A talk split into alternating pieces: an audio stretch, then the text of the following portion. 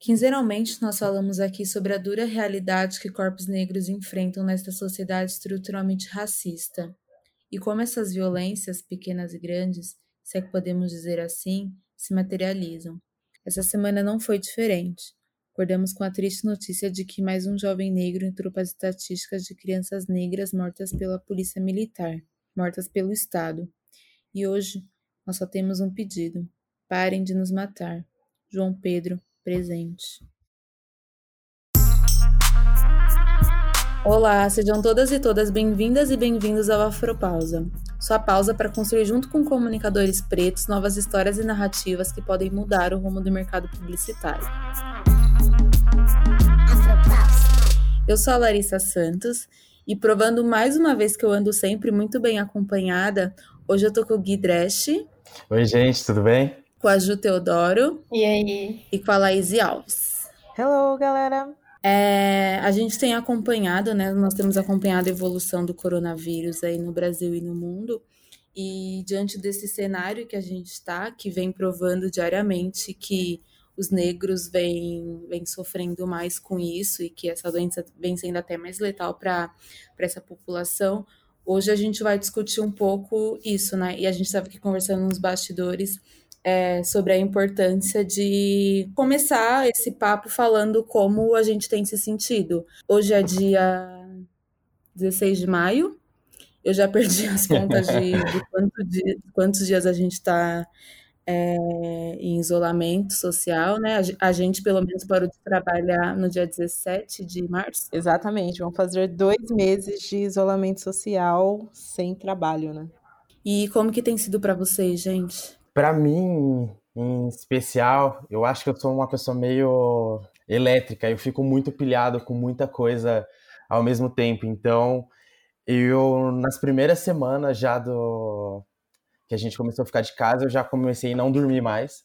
Eu comecei a dormir Caraca. muito pouco.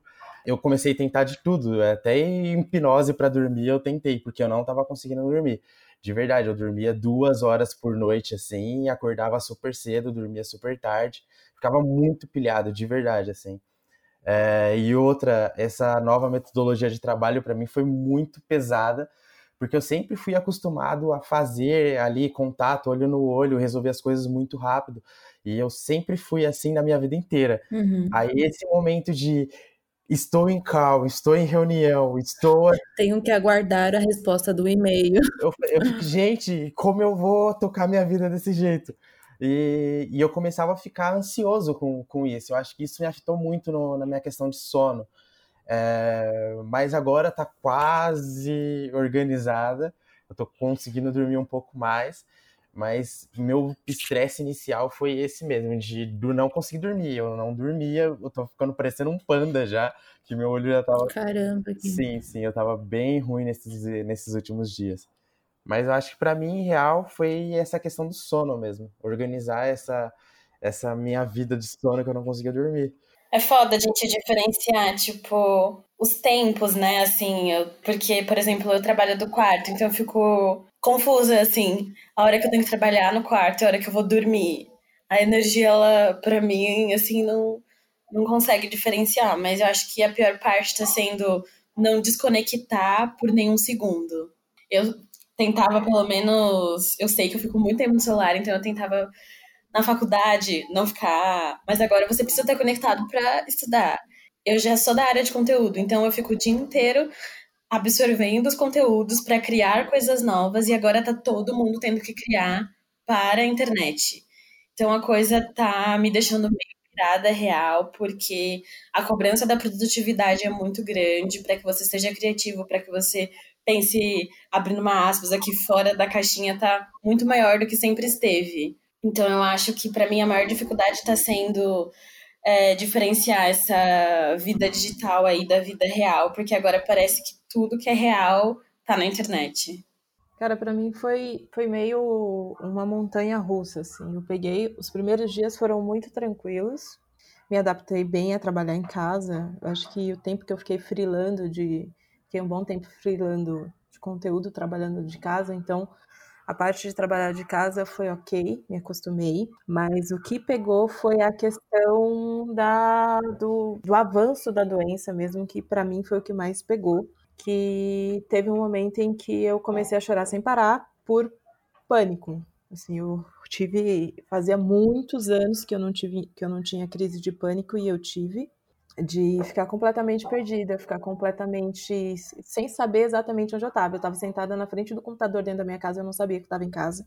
Foi bem, foi bem tenso e aí foi o momento que eu decidi que eu tinha que parar de absorver conteúdo sobre o avanço da doença. Então parei de assistir jornal, parei de ouvir jornal, parei de ver internet. Eu brinco que eu tô internet para mim é sobre trabalho e meme, apenas porque eu parei de consumir informações sobre a doença, sobre a situação do país e todas as implicações que, que essa crise está trazendo, porque estava acabando com a minha saúde mental. Então, foi esse momento de, de, de parar e, e, tomar essa decisão.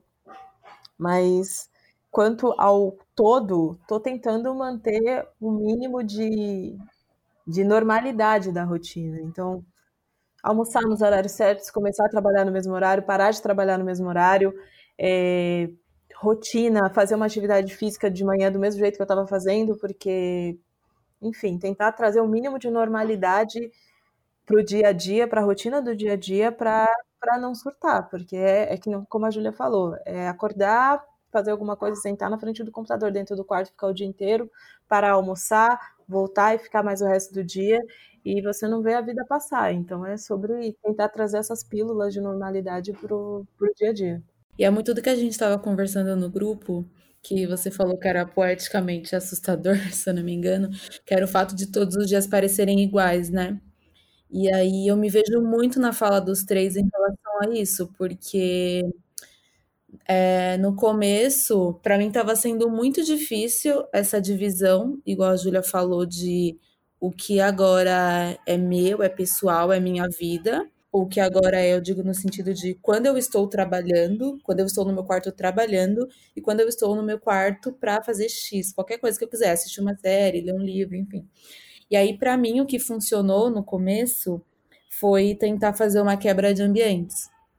Então, eu tentava trabalhar o mínimo possível dentro do quarto. Então, talvez um dia trabalhar da cozinha, trabalhar da laje, no começo do dia pegando um sol. Então, acho que essa quebra de ambiente para mim tem funcionado, porque eu consigo entender, tá, agora é, é, é seriedade, é trabalho, e em tal, em tal ambiente eu posso fazer o que eu quiser. E aí, uma outra coisa que eu tenho feito também é isso, é tentar separar o que que tá ao meu alcance e o que que não tá, né? Isso que a, que a Lai falou de consumir muito conteúdo também, eu acho que é uma coisa que se a gente não, não tiver atenta, assim, adoece real, porque a, com a internet a gente tem a facilidade de ter tudo na nossa mão, né? Tipo, se eu quiser ficar atualizando uma página de um minuto para saber como que a doença está avançando no Brasil e no mundo, eu consigo. Mas até que ponto isso faz bem para a gente, né? Para nossa saúde mental. Tem coisa que não dá para a gente controlar e, e tá tudo bem, vida que segue. Mas o que der na medida do possível, como a Lai falou, de tentar criar rotina, tentar filtrar conteúdo que a gente consome, eu acho que, que é bem importante. No começo da, da quarentena, eu não sei se vocês foram impactados por isso, mas a sensação de tipo você tem que aproveitar esse tempo ao máximo. Então, nossa, eu estou em casa trabalhando de casa, então eu tenho que ler seis livros, eu tenho que aprender quatro idiomas, eu tenho que assistir todas as lives falando sobre produtividade, eu tenho que desenvolver um hobby.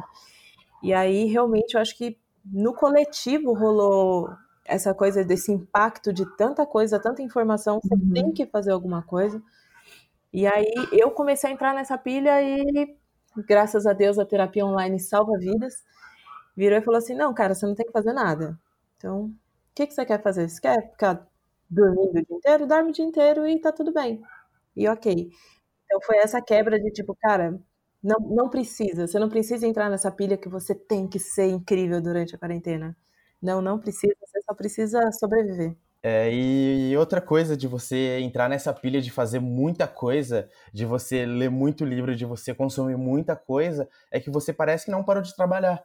que você continuou nesse consumo desenfreado de conteúdo e você não para, porque querendo ou não, tudo que a gente absorve, a gente usa para o nosso trabalho. E a gente usa muito conteúdo. Então, em todo momento que você está absorvendo conteúdo, você está projetando que você pode usar isso no seu trabalho. Enquanto eu estava fazendo as pesquisas, olhando o material para a gente fazer o episódio de hoje, eu já estava pensando em ideia para apresentar para o DC na terça-feira. Eu falei assim, gente, para, volta, foco. Um dia de cada vez, Sim, né? porque a gente começa a entrar numas pilhas que, que a gente começa a ficar louco. Eu vi uma frase da Gabi Oliveira no Afetos, nossa, que eu gostei muito, que ela falava assim Gente, esse é o momento da gente passar pano pra gente mesmo. Tipo, tá tudo bem não aprender um milhão de idiomas durante a quarentena. Tá tudo bem você não conseguir ler um livro. Tipo, a gente nunca passou por isso antes, sabe? Tipo, Exato. nós, pra, pra nossa geração isso é uma coisa inédita. Então, tá todo mundo aprendendo a lidar com isso enquanto tá em curso, sabe? Então, tá tudo bem.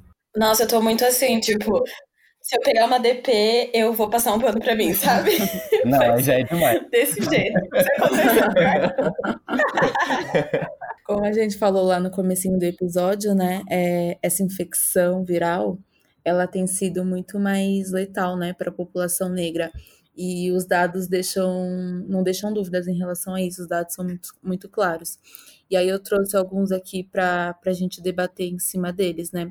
O primeiro é que, segundo o Ministério da Saúde, pretos e pardos é, representam quase um em cada quatro dos brasileiros hospitalizados, o que representa 21, 23,1%, mas chegam a ser um em cada três entre os mortos, o que representa 32,8%. E aí também é, a gente não pode esquecer que 67% dos brasileiros que dependem exclusivamente do SUS são negros. É, os negros são a maior parcela de, de trabalho, dos trabalhadores informais, que quando a gente olha para o âmbito econômico são as pessoas que mais estão sofrendo, né, por conta do, do isolamento social. É, negros são mais propensos a desenvolverem ou serem portadores de doenças como diabetes, hipertensão, doenças do coração, e essas doenças, consequentemente, elas são classificadas como condições para o grupo de risco, né? E também é, o chamado racismo institucional que existe dentro da área da saúde. Então, acho que dá, dá para relacionar também a isso, né? E como vocês veem isso, gente, dentro da, da comunidade negra, enfim, da, da população preta? É, tem um dado aí que é, eu não tenho números aqui, mas é, a gente conhece a situação do país, a gente sabe que grande parte da população periférica não tem acesso a saneamento básico. E a gente está falando de uma doença cujo principal, a principal arma para evitar o contágio, evitar, é, evitar a disseminação do, do vírus é a higienização da população. Então, como a gente vai conseguir frear é, a disseminação dessa doença se uma enorme parcela da população não tem água para cozinhar, vai ter água para lavar a mão, com, sabe, com água e sabão? Não, não tem. Então, assim, a gente, a população negra, é, eu vi um, um, um, uma foto no Instagram esse dia que é que foi bem pesada, assim, que é como se não é, a frase, né? Como se não bastasse, como se não tivesse mais nada para nos matar, né? Então a gente ainda tem aí um vírus altamente letal. Grande parte da população é periférica, não tem acesso ao mínimo de saneamento básico para se precaver, não tem acesso à alimentação para manter uma tentar manter o sistema imunológico alto para evitar que a, a, doença se complique. Então é, é muito difícil. Eu parei de eu parei de ver notícias sobre porque eu já vinha sofrendo antes de chegarmos no ponto de, de pandemia aqui, né, antes de chegar na, na época de quarentena e tal, eu já estava sofrendo com essas constatações de que a maioria, a maior parte da população negra não tem acesso à higiene, então é a maior parte da população que vai morrer. A maior parte da população negra não tem acesso a um sistema de saúde decente, então é a maior parte da população que vai morrer. Eu já vinha sofrendo com essa constatação e aí quando a coisa começou realmente a pegar, foi o momento em que para mim foi o estupim e aí eu tive que parar de, de ter acesso à informação porque não estava dando mais. Porque é uma situação extremamente exterminadora. né? Em outras palavras. E eu acho que também a gente se colocar como uma pessoa que não quer absorver informação não é um privilégio porque nós somos corpos pretos, mas também é tipo uma escolha que a gente consegue fazer, porque também existe um esse plano de fake news, por exemplo, que está acabando com a, com essa galera que não consegue fazer a escolha de não saber, né? Porque se a gente pensar, por exemplo, que a, a Lari trouxe esses dados, mas quando a gente pensa também nas comunidades quilombolas, nessas comunidades a letalidade ela é três vezes maior do que a média entre os brasileiros. E aí existem várias matérias que mostram que essas pessoas elas estão reclamando do tipo, eu queria que a informação chegasse aqui de alguma forma porque eu não sei o que está acontecendo. E mais quando a gente fala de informações, pensar assim nas pessoas em situação de rua, que elas também não têm noção do que está acontecendo e elas só queriam saber o que está acontecendo. Tipo, gente, tá to... as lojas fecharam por quê? É, o que estaria rolando, sabe? E eu acho que outro dado legal, Lari, é que você trouxe é sobre as pessoas negras que dependem do sistema público de saúde, né, que você falou.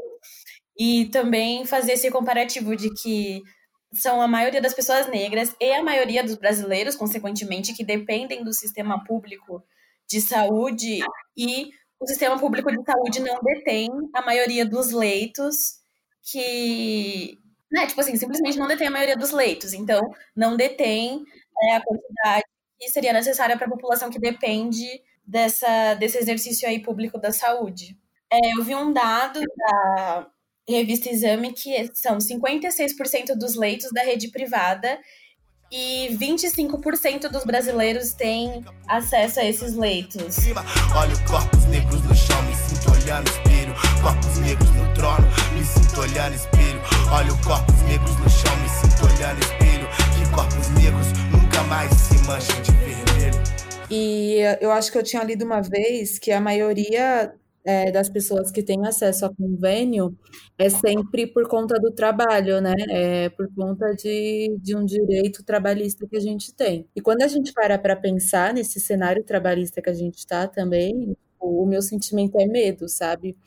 Porque, como a gente falou aqui no, no último episódio, até com a Alê Santos, a gente veio passando por um sucateamento mesmo da, das relações de trabalho. Então, com a reforma, isso só piorou, né? E aí foram flexibilizadas várias leis trabalhistas que teoricamente colocam o, o empregado no mesmo nível assim do, do empregador, entre aspas, no sentido de, de exigências e tal. E aí a gente falou muito também sobre o aumento desses trabalhos informais, então o RAP, iFood, enfim, trabalhar com aplicativo. E a pandemia só mostrou para gente que isso funciona até certo ponto, sabe?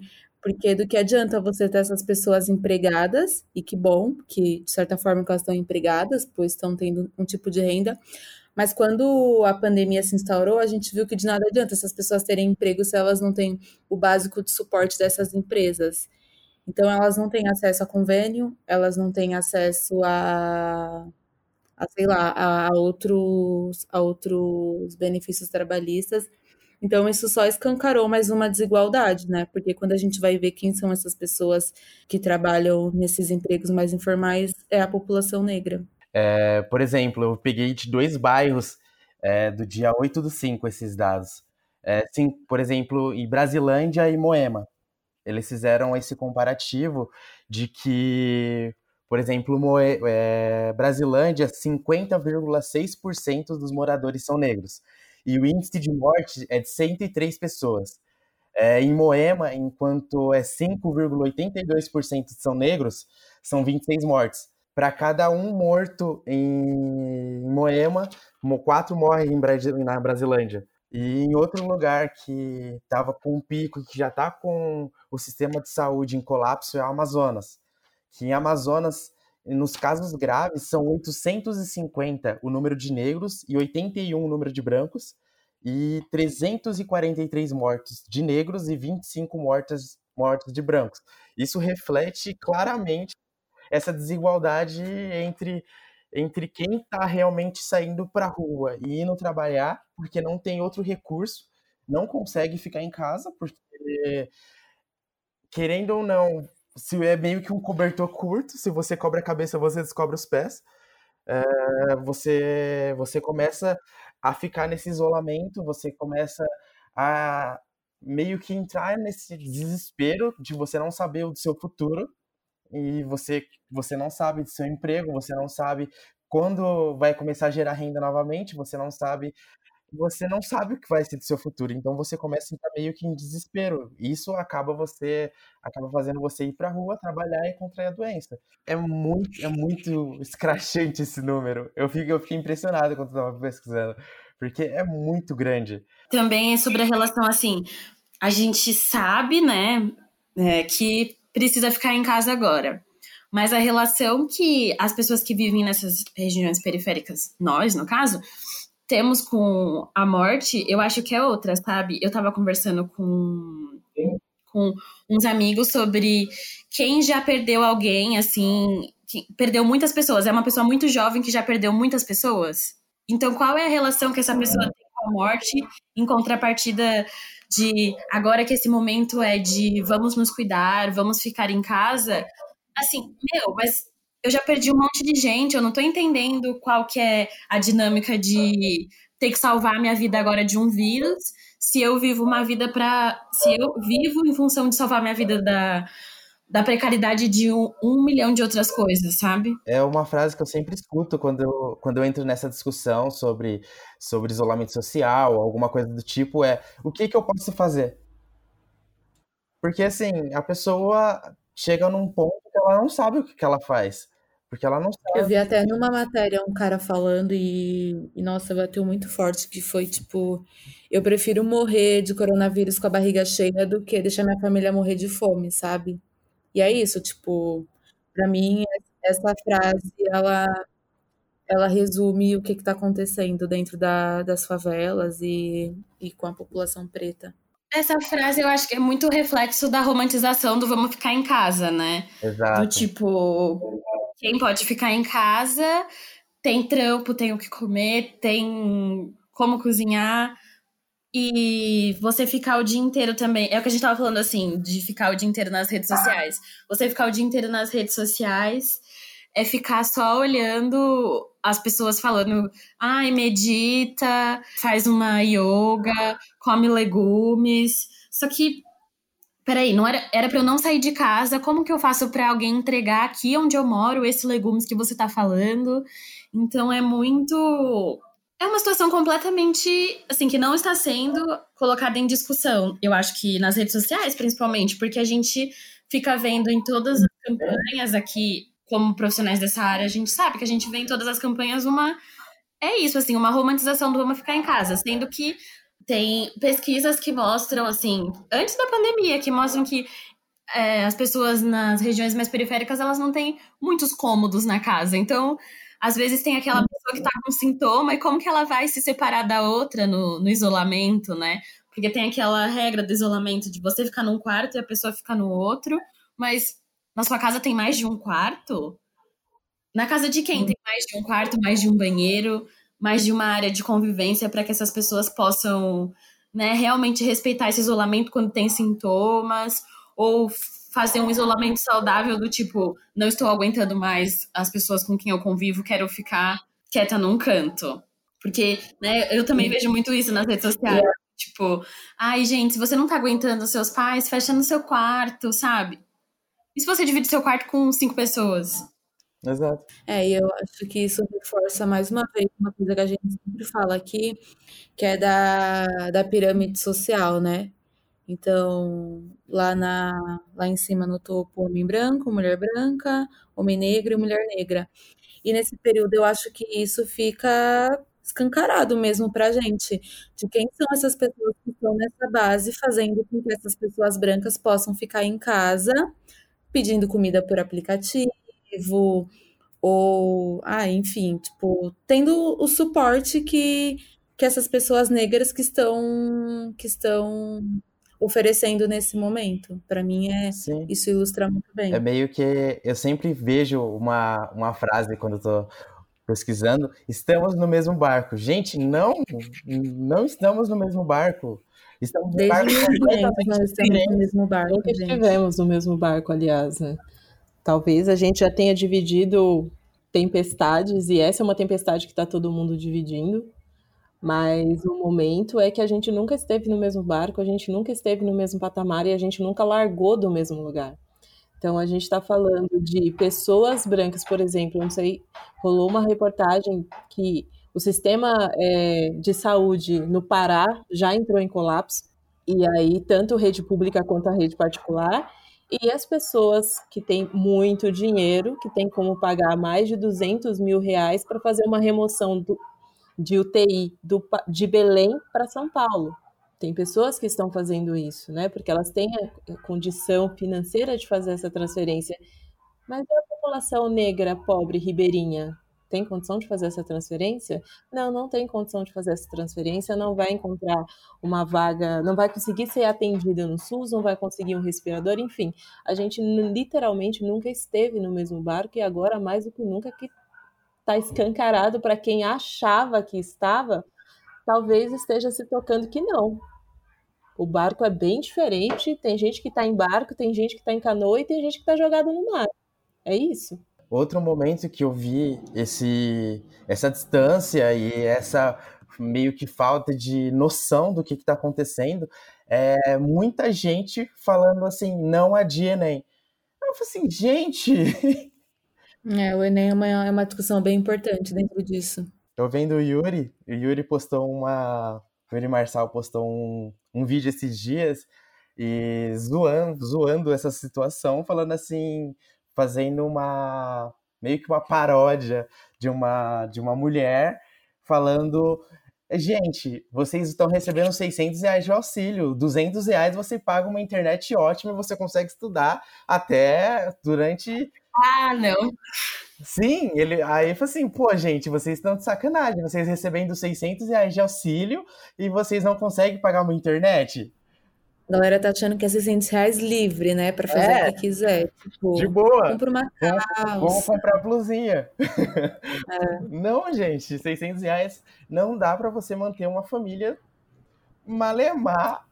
É, e pensando também que esses 600 reais não, não foi dado de bandeja, né? Não, não foi. Isso foi muito por conta da oposição, porque se dependesse do nosso amado presidente, é, 200 reais estava de bom tamanho para essas famílias. Tem uma coisa também que, tipo, como sociedade, a gente está repensando vários hábitos, né? Tipo, formas de trabalho, como a gente falou, nós mesmos estamos trabalhando de casa, então as empresas que. As empresas não, né? Acho que os mercados que, que existe essa possibilidade têm, têm feito isso também. E acho que pensando muito também é, tipo, isso de, das relações interpessoais, né? Como vocês veem essas, essas mudanças que, que a pandemia. Eu, eu vi muita.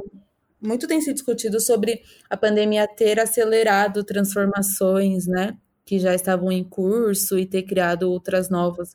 Como vocês veem isso na vida de vocês e no mercado? Essa é difícil. Eu acho que assim, quando vocês ficam falando, vocês estão falando muito sobre a realidade, a realidade, a realidade, e a gente não pode falar de uma realidade dentro do capitalismo, pelo menos eu não posso, sem falar de Marx, sabe? Porque Marx fala que a prática é o critério da realidade. A prática está sendo a água começando a bater na bundinha da dita classe média. E se essa água tá batendo na bundinha da dita classe média agora, significa que ela já afogou quem estava embaixo há muito tempo nesse momento que essas pessoas que estão se, sempre fomentando esse capitalismo estão sentindo essa realidade, elas estão começando a colocar em prática outras coisas. E essas outras coisas estão sendo classificadas como o novo normal. Mas penso eu que se esse novo normal, que é essa empatia e toda essas novas prospecções estão sendo colocadas tivesse sendo repensada há muito tempo, quando o capitalismo já estava destruindo tudo, a gente não, é, não estaria passando por essa situação agora. Porque quando a gente pensa que a base do capitalismo é a mercadoria, na nossa sociedade a saúde é mercadoria. E quem tem é, dinheiro para comprar essa mercadoria que é a saúde é quem está sobrevivendo à pandemia. Então, o meu olhar sobre esses novos hábitos é acho que é um pouco assim ai, socorro, mas é o que eu sinto, que é uma crise no capitalismo que as pessoas estão tentando fugir disso de outras formas, mas não tem como sem olhar para esse para esse lugar, para essa realidade e para esse critério que está sendo colocado agora. Eu vejo muito como a Júlia está falando, mas eu acho que essa empatia e esse esses novos hábitos, esse, o novo normal, ele é marola, assim. Eu não vejo como uma onda que vai se fixar é, imediatamente. É, eu estava vendo uma matéria hoje de manhã que agora que na, na Europa, né, Paris está começando a reabrir, a Itália, alguns países estão começando a reabrir. Ontem tinha fila na porta da Zara. Cadê aquela, aquela ideia de tipo, ah, vamos repensar o consumo? Não, ninguém está repensando o consumo, não. Então, eu acho que a galera está no momento de tipo, agora, enquanto a gente está isolado, é, com várias restrições, aí rola esse momento de, de repensar algumas coisas, mas esse repensar não está descendo. Ele ainda está muito no campo da imaginação, ele ainda está no campo da idealização. Então, a gente está idealizando, é, sonhando como deveria ser, mas infelizmente e eu digo, infelizmente, com muitíssimo pesar no coração, infelizmente isso não vai descer. É, eu vejo que vai rolar uma transformação em alguns mercados, sim. Eu acho que algumas marcas e alguns mercados muito específicos vão, vão, vão pegar esse momento, essa, essa, essa tragédia, porque isso é uma tragédia, pegar essa tragédia para repensar a forma de, de, de viver e a forma de, de trabalhar, enfim mas eu infelizmente não acredito que esse novo normal seja algo mais empático, mais humano e que seria o mínimo necessário. Eu infelizmente sou muito pessimista quanto a isso. Eu estava até pensando esses dias, uma coisa que estava me angustiando muito era isso, porque a gente trabalha com comunicação, né? E a gente que está nesse mercado, a gente sabe, a gente encara como um investimento que a empresa faz para ter um retorno em lucro. Só que tem empresas, enfim, que podem encarar isso como um gasto, ou se precisar cortar, uma das primeiras coisas que vão ser cortadas vai ser a, a comunicação. E aí, isso era uma coisa que estava me angustiando bastante. E outra coisa é pensar, tipo, as empresas estão tendo que, que repensar, né, sua, sua forma de, de abordar o consumidor nesse momento. Várias pesquisas já mostraram que as empresas estão cobrando, sim, que as empresas, ó, os consumidores estão cobrando, sim, que as empresas se posicionem e se não tiver de acordo com o contexto, para mim é oportunista, para mim não serve, não vou consumir, sabe? É importante né, a gente repensar quais, quais são essas, essas novas abordagens e talvez algumas empresas que estão dentro desses grupos de, de serviços não essenciais é, seja mais complicado mesmo a, a recuperação se a gente for encarar com essa ótica que as pessoas vão, re, vão repensar com, é, consumo. Mas como você disse, a Zara reabriu e tinham várias pessoas na porta, então não sei. Tipo, real, não sei o que será. Eu acho que agora era o momento de nós, enquanto comunicadores, né, e principalmente enquanto publicitários, né, a gente trabalha, como você falou, a gente trabalha com marca, a gente trabalha com consumo. Se não tiver consumo, a gente não tem trabalho, digamos assim. Uma forma bem, bem grosseira de dizer. Mas eu acho que era o momento de nós, como como comunicadores, como publicitários, é, repensar esse, esse consumo, sim, repensar a forma como a gente apresenta a necessidade do consumo, né? Que a gente voltando lá naquelas aulas da faculdade, da pirâmide de Maslow e tal, que a gente lembra que a gente cria a necessidade no, na cabeça do consumidor para ele consumir determinado produto. Então, talvez seja um momento do mercado, dos publicitários enquanto mercado, ter uma dar uma balançadinha aí, pensar um pouco melhor sobre a ética dentro do trabalho. E não a ética de, de aquela ética básica que nem todo mundo é, exerce, que é de ah, não vou mentir, não vou isso. O básico, assim, a gente não deveria nem cobrar que deveria todo mundo fazer, mas de pensar a ética enquanto o que nós estamos produzindo e o que é, para onde a gente está levando o mundo enquanto consumo, enquanto é, ditador de necessidades para consumo. Então, acho que a gente deveria, enquanto mercado, de forma global, repensar isso, repensar a forma como a gente direciona o consumo do, das pessoas em larga escala. É tiro e a noite, a favela tem rastro de sangue,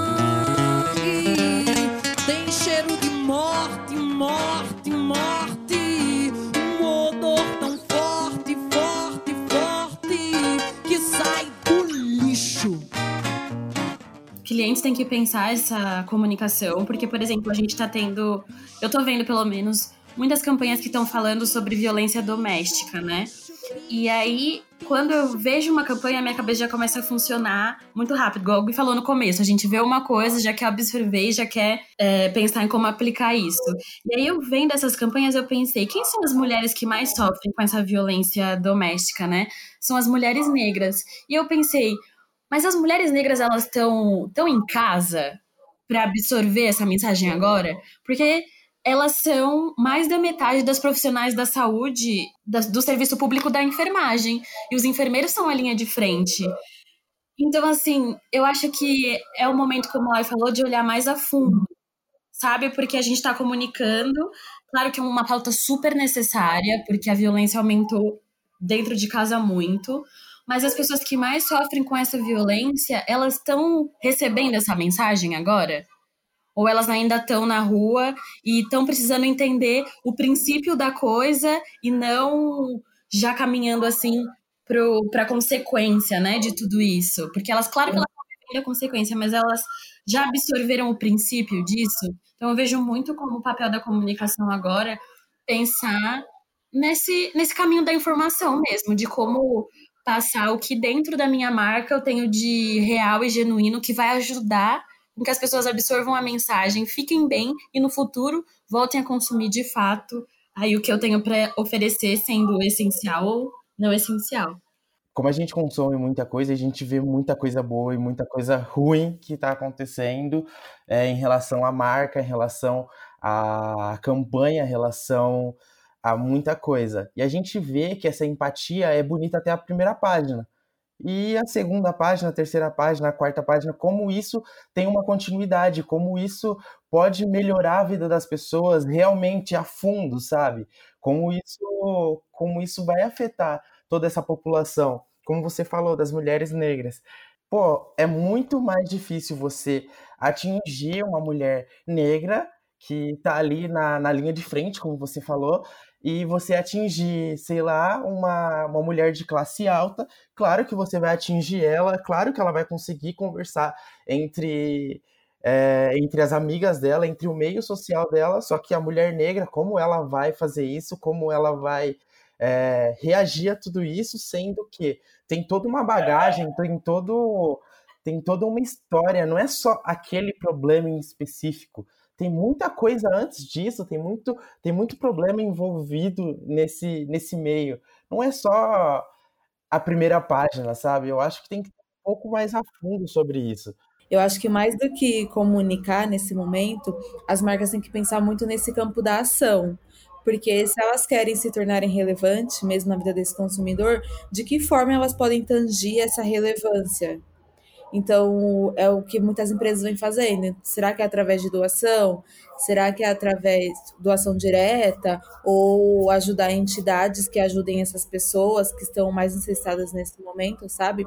Eu vi uma campanha que eu vi muita gente falando, acho que saiu essa semana, era aquela que simulava uma reunião e aí era de violência doméstica também. E aí, no meio da reunião, tipo. É, do Instituto. Maria da Penha. Isso, é do Instituto Maria da Penha, é isso mesmo, amiga, obrigada. É, simulavam que, tipo, chamavam um cara pelo interfone, ele descia, e aí, tipo, fechavam a porta. Tipo, basicamente, a mulher sofria violência doméstica e uma, uma pessoa que trabalha com ela percebeu pela forma que ela estava agindo, enfim. E aí eu vi muita gente comentando sobre essa campanha e, tipo, óbvio que eu não quero tirar a relevância dessa campanha é muito importante, ela trata de um tema muito importante mas eu acho que a forma, às vezes, que a gente aborda é rasa, sabe? Eu achei o contexto totalmente descolado com a realidade brasileira. É, o número de pessoas trabalhando de casa, como a gente está trabalhando agora, é pequeno, é muito pequeno. Então eu acho que eu não sei se isso faz uma, uma relação direta com essas pessoas. Eu não sei se essas pessoas conseguem se ver nessa campanha a ponto de, de entender que para ela também existe uma saída, sabe? Eu vejo muito dessa forma. É sobre isso? É sobre isso. As pessoas não estão se vendo nas coisas. Então não tem como elas levarem a sério o que está acontecendo, né? Eu penso até quando a gente fala de lockdown, tipo, quem sabe o que lockdown significa? Porque subiu no Twitter até essa semana o negócio do tranca-rua. Lockdown significa tranca-rua. É.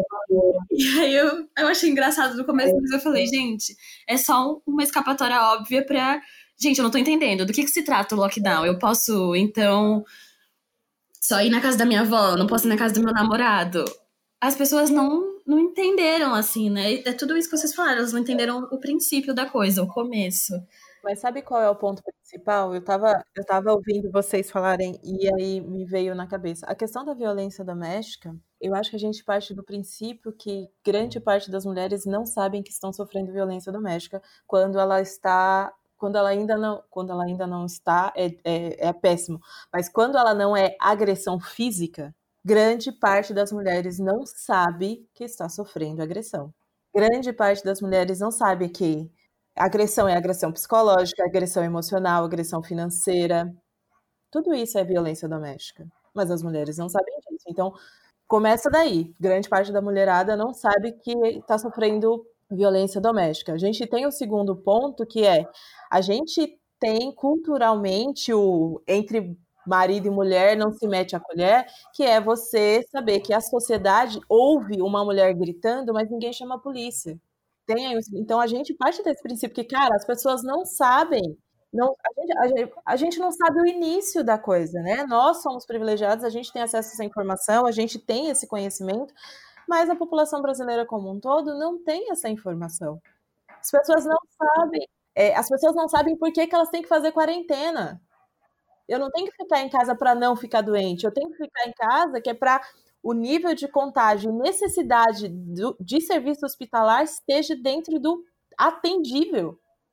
Não é para ninguém não ficar doente. E as pessoas não sabem disso. As pessoas não sabem que elas não estão que elas estão ficando em casa. O pessoal fala: "Ah, mas eu estou ficando em casa e mesmo assim estou ficando doente". Mas vai ficar doente. A questão é que a gente precisa controlar o número de pessoas que vão precisar de serviço de serviço de atendimento hospitalar. Uhum. Acho que quando a gente fala específico de violência doméstica, é isso, tem essas agressões que são, são agressões também, mas que são muito mais sutis, entre muitas, muitas aspas aqui, mas que não chegaram ainda às vias de fato. Mas mesmo que a pessoa saiba que ela está sofrendo, isso quando a gente fala da população mais com menos recursos financeiros a pessoa pode até saber, a mulher pode até entender que ela está dentro dessa situação, mas como a gente fala, às vezes a mulher não trabalha, então tem muito da questão financeira dentro disso, então não é simplesmente sair de casa, sabe? Tipo, a campanha mostrava ela fechando a porta na cara do cara e aí depois disso, enfim, acabava. Tá, só que e aí depois disso, para onde que essa mulher vai? Para onde essas crianças vão? Será que ela trabalha? Será que ela tem outra fonte de renda, sabe? Então acho que tem tem muitas subjetividades dentro disso, né? Amiga, a única coisa que eu ia que eu queria pontuar é que a gente falou muito sobre violência doméstica e uma violência também que eu acredito que tá crescendo e vai crescer muito mais é a violência policial, sabe? Porque eu tava conversando com a minha mãe esses dias sobre é, que eu tava vendo várias, várias páginas no Instagram fazendo, tipo, marque aqui os amigos que você vai chamar pra festa depois da pandemia. E eu falei, gente, mas aqui do lado tá tendo festa todo dia. Eles não estão esperando a pandemia passar para fazer festa. E aí na Brasilândia, que é aqui do lado, também tá tendo baile. E aí eu fico pensando o que. qual é a consequência disso tudo, sabe? Se você fala. É, vamos fazer uma festa depois da pandemia. Aí as pessoas falam não, vou fazer uma festa agora. E aí essa festa agora, ela vai ser parada pela polícia. Mas se você é preto, ela vai ser parada pela polícia da forma que a gente já sabe como é. E se você é preto e você vai sair na rua no lockdown, você vai ser parado da forma que você já sabe como é. Então é só mais uma violência, eu acho que a pandemia vai causar para o povo preto, né? Tipo, é pesado falar, mas é mais uma forma diferente de morrer. Tipo, você não vai morrer da pandemia, você não vai ser violado dela, você vai ser violado e violentado por outras coisas. E a exemplo a polícia nesse nesse caso. Eu queria falar um pouco sobre é, o, um pouco de, sobre a questão de coerência de, de marca e de posicionamento de, de da empresa. É, acompanho o mercado de varejo, o varejo, né, por conta do cliente que eu atendo, e eu acho, não é perfeito, está muito longe da perfeição, mas eu acho muito bacana tudo que o Magazine Luiza tem feito.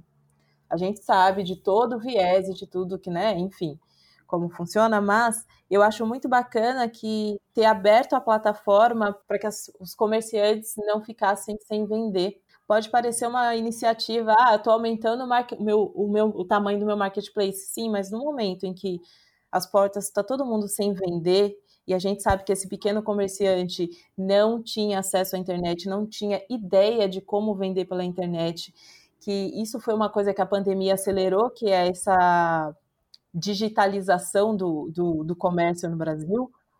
É, no momento em que o cara não sabe o que vender e ele precisa vender para poder comprar a comida para comer à noite, foi uma saída assim, foi uma saída assistencial, enquanto marca uma saída assistencial que, que faz sentido nesse momento. Então, não estou fazendo só uma doação para ajudar o SUS, eu não estou fazendo uma doação para ajudar uma comunidade, mas eu estou ajudando o cara que precisa trabalhar, porque ele precisa trabalhar. Então, eu acho que esse tipo de, de ação, como marca, é uma ação que a gente que, que, que faz sentido num momento como esse. Eu vou falar num geral, assim, do, de algumas coisas que eu vi logo no começo do, da pandemia, que eu particularmente não achei legal, é, foi as marcas começando a mudar os logos para influenciar o distanciamento social. Eu falei assim, gente. O menino é DA. Tá bom, Mercado Livre, mas como isso me ajuda? Vocês, vocês são gigantes, sabe? Vocês podem fazer muito mais. Vocês não precisam só te distanciar um logo, sabe? É, o Mercado Livre que você, você citou, no começo ele fez isso. Aí, se eu não me engano, uns três, quatro dias depois, eles anunciaram mais uma mais uma campanha, alguma coisa, alguma ajuda à Cruz Vermelha, se eu não me engano. Aí depois eu vi uma notícia que as ações do, do Mercado Livre passaram as ações do Itaú. Eu falei assim, gente, um lugar que tem que as ações passam as ações do Itaú, um banco eles podem fazer no mais. Brasil? eu acho que, que as marcas olham, olham essa situação muito errado. Eles não têm um, um carinho, um, um, um, olhar humano, às vezes, para fazer as coisas. Assim, gente, isso vai ser relevante? Ou a gente só está aproveitando o momento para falar alguma coisa, sabe? Eu acho que, que esse, esse dos logos foi, foi de doer o, foi de doer o coração. Assim. e teve muita marca que fez só isso, sabe? Só isso. Eu falei assim, mano, não dá. É, é algo que, que eu não entendo, assim. Eu ia falar sobre a campanha da Doril, que eu e Larissa e a Larissa ah! comentando. Amo, amei. Foi uma campanha muito bacana. Eu, eu confesso que eu ainda não vi o resultado final, o vídeo final, final. Eu vi na TV. Não vi. Minha mãe me gritou, mas enfim, não deu pra, pra mim assistir. não deu tempo. Mas eu achei muito bacana é, esse processo de, tipo, vamos rever a campanha e vamos fazê-la de outra forma, para quem não viu ainda, a Thais Araújo ela já tinha fechado com a Doril para fazer essa campanha, mas aí começou o processo de quarentena. E aí, vou para São Paulo, não vou para São Paulo, faço como? Definiram eh, de fazer de casa e Lázaro Ramos dirigiu, produziu, eh, fez set, enfim, fez tudo para poder gravar o vídeo da campanha e eles lançaram um, um videozinho contando sobre esse processo, né? De que, e não é só e o bacana que eu achei o mais legal que não foi só tipo ah como a gente vai gravar né? Já que estamos em quarentena ah, pega o Lázaro Lázaro diretor maravilhoso incrível ele não não é só sobre isso mas é tipo vamos rever a campanha vamos rever o tom da campanha? Tá certo que é medicamento né dor de cabeça é medicamento para dor de cabeça, mas, cara, a gente foi o momento de parar e rever tudo para que a mensagem que fosse entregue nesse momento fosse uma mensagem coerente, fosse uma mensagem que trouxesse coerente, isso, coerente com o contexto, contexto e trouxesse uma verdade sobre a situação. Então a gente, ela, eu achei bacana da Thaís falando que foi a primeira vez que ela abriu a casa dela de forma pública, né? Então, sobre, ali sobre, sobre, falar uma mulher que está em quarentena dentro de casa com os filhos e o marido e está passando por todo esse processo. Lógico, uma mulher extremamente privilegiada financeiramente, com tudo que, o, que a questão financeira traz de privilégio? Sim, mas ainda assim é uma mulher com dois filhos e um marido passando por um momento de quarentena.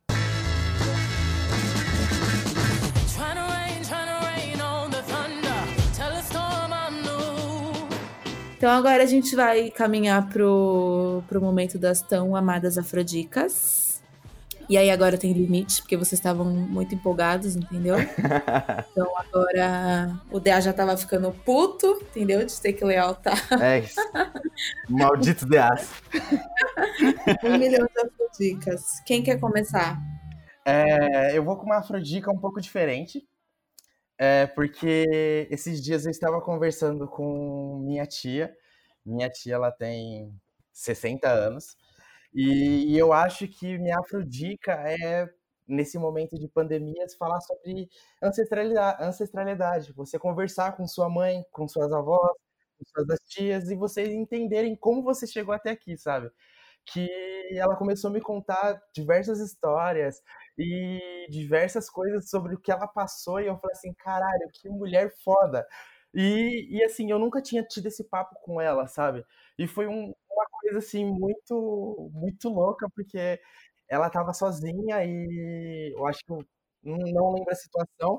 Ela falou assim: "Ah, vem aqui, a gente conversa". Eu falei: "Ah, tá sozinha, eu vou lá". Eu coloquei minha mascarazinha, meu álcool gel, até aqui.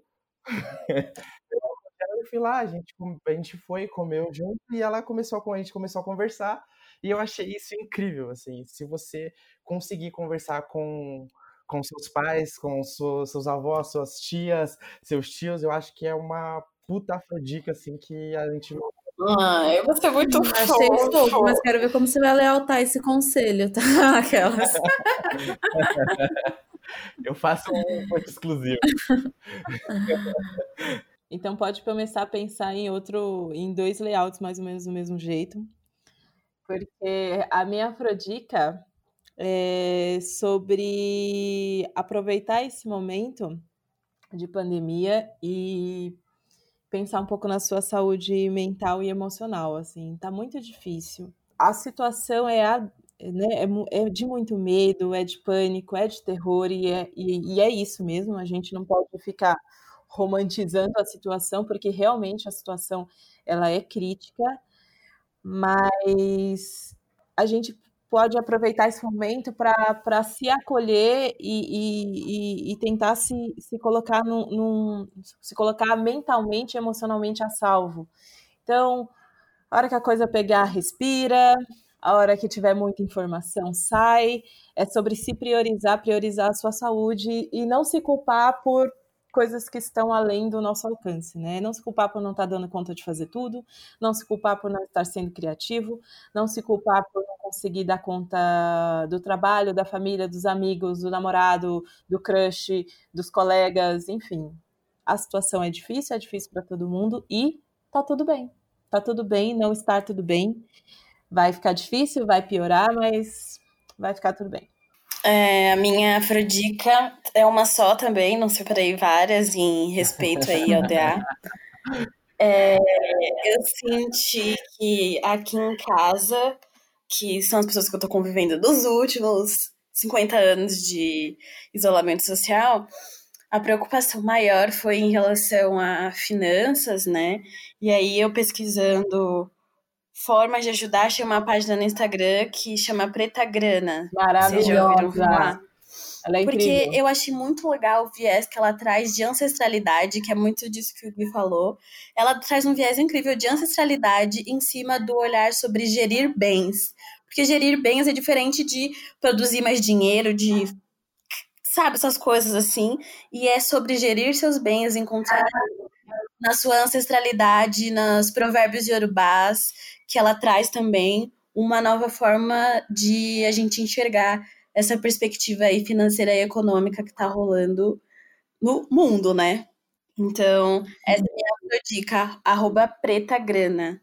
Olha, eu tenho duas afrodicas aqui, mas não são minhas, tá? Então vocês não vão poder reclamar. Essas são de, de dois seguidores da página, que a Lari separou pra gente. A primeira dica é Green Slim, é uma dica do, do Hub Preto, uma página que acompanha a gente. E aí, o Hub Preto, eu vou falar aqui para vocês um pouco sobre o que eles são. Na página deles está assim: é, a missão deles é escurecer histórias, os talentos e a cultura preta e, e trazer evidência para essas pessoas. E como eles fazem isso? Eles fazem isso compartilhando conteúdo de grandes artistas independentes, com seus sonhos do mundo moderno, que precisam ser reconhecidas através de seus trabalhos e histórias de vida. Então, o objetivo do Hub Preto é dar visibilidade para esses artistas independentes que, Legal. que estão fora do, do holoforte por, por diversos motivos. É, e aí eles falam que o propósito deles partiu muito de uma questão vista nos tempos de hoje, que é o embranquecimento da história da, é, da história e da cultura afro e das suas grandes conquistas. Então, essa é a dica. Primeira dica. É, a segunda indicação é o filme Ali, que o Will Smith é protagonista. E foi da Aime, eu não sei se essa é a pronúncia. Ela participa do podcast Porém Preto. Então, essas são as duas dicas dos, dos nossos seguidores essa semana. E aí, como cada um de vocês só trouxe uma, eu não ia trazer nenhuma, mas seis tá bom, né, Gui? Então eu vou dar, eu vou dar uma afrodica também. É, essa semana o Igor me falou sobre um perfil, um perfil não, né? Uma pessoa, na verdade, que ela, ela chama Sapa Vegana. Não sei se vocês conhecem. Gente, ela é perfeita. Ai, eu amo a Sapa Vegana, ela é Amiga, perfeita. ela é do Jaraguá. Ela é tu perfeita tá no Instagram e né? no Twitter. Amiga, ela é do Jaraguá? Ela é nossa Sim, vizinha. Sim, amiga, tô ligada. Ela posta no Twitter umas coisas muito engraçadas, eu adoro. Eu acompanho também, já quero ser amiga dela, gente. Sapatão, periférica, afro-vegana, estudante estagiária de direito. É, E o objetivo dela é a popularização de um veganismo antirracista e acessível. Então ela posta receitas, aí ela é perfeita. Inclusive, eu já tô aqui vendo uma receita de bolo de goiabada. Partiu cozinha. Amiga, eu já comprei tudo para fazer o pão de beijo que ela mostrou. É um pão de queijo vegano, gente. Eu vou fazer hoje, se der certo, eu conto para vocês. É, lembrando que esse podcast não é sobre né, regras, é sobre narrativas. Então, a gente quer ouvir vocês. Vocês podem encontrar a gente no Instagram e no Twitter, no arroba Afropausa. Então, mandem afrodicas, dividam com a gente o que vocês têm achado dos episódios e o que vocês gostariam que tivesse nos próximos. Então, acho que é isso, gente. Obrigada. Tchau, gente. Obrigada. Tchau, gente. Foi ótimo.